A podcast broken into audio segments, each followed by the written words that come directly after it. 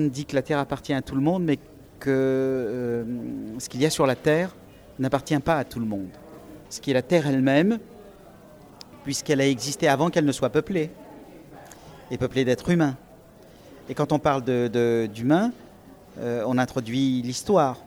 Et quand on introduit l'histoire, on introduit euh, l'histoire des différentes civilisations qui ont peuplé la Terre depuis,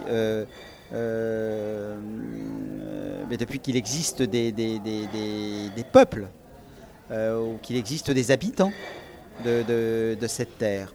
Et, et donc, il n'y a pas d'histoire ou de civilisation sans traces.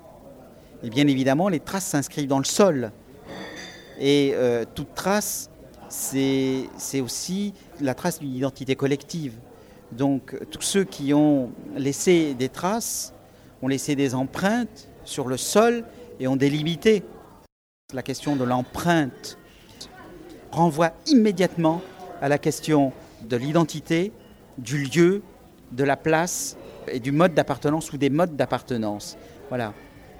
Et donc, c'est pour ça que on dit euh, euh, la terre est à tout le monde, mais ce qu'il y a sur la terre, ce qui s'élève sur cette terre, en réalité n'appartient pas à tout le monde. Et donc, du même coup, dès qu'on dit que ça n'appartient pas à tout le monde, c'est qu'il y a des lieux qui sont en réel, des lieux ou des espaces qui sont possédés, qui sont possédés.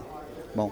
Et à partir du moment où ils sont possédés, ils deviennent des propriétés des propriétés collectives, des propriétés, euh, des propriétés singulières. Il faut bien régler le problème de cette apparente contradiction entre la terre est à tout le monde, mais ce qui est au-dessus n'est pas à tout le monde. Alors, on, la règle de, cette manière. La terre est à tout le monde, alors on instaure un droit de visite et on peut aller là où on veut sur la terre à condition qu'on ne soit pas considéré et qu'on ne, se, euh, ne se présente pas comme un ennemi. Mais tant qu'on est un étranger qui rend visite, personne ne doit interdire euh, euh, la visite. Voilà.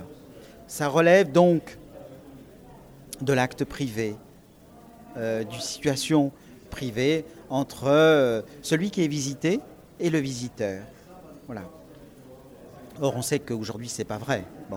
Et puis, en théorie, euh, le, droit de visite devrait être sans limite, puisque précisément la Terre appartient à tout le monde. Alors j'ai le droit de visiter la Terre entière, voilà, sans obstacle majeur. Mais euh, comme la Terre n'appartient pas à tout le monde et qu'il y a des territoires, euh, c'est-à-dire qu'il y a des terres qui appartiennent à, bon, et que pour avoir accès à ces terres qui appartiennent à, il faut demander l'autorisation au propriétaire. Et ça, ça peut être réglé par ce que l'on appelle une autorisation de séjour, un droit de séjour, un droit d'installation.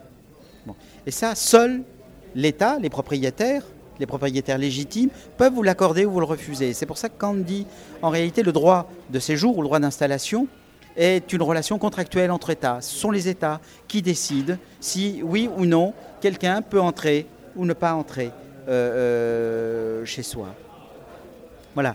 Et euh, bon, malheureusement, le, droit, malheureusement ou heureusement, le droit, à tort ou à raison, le droit de visite, comme le droit de, séjour ou d'installation, sont passés sous euh, la responsabilité, sous le pouvoir de l'État. Aujourd'hui, le droit de visite ne se fait pas dans n'importe quelle condition. Et bien évidemment, vous pouvez certainement pas rendre visite à vos parents qui sont dans un pays étranger, comme ça, comme si de rien n'était. Et en particulier, le droit de visite fonctionne infiniment moins quand vous êtes euh, ghanéen, euh, togolais, que quand vous êtes américain ou australien. Voilà, tout simplement parce que ce qui est en réalité en dernier lieu en jeu, c'est le droit d'installation. Voilà, et le droit d'installation, c'est véritablement euh, ce qui est au, principe à la fois de l'identité de l'État et de la manifestation d'un pouvoir qui, en théorie, devrait être incontesté et incontestable.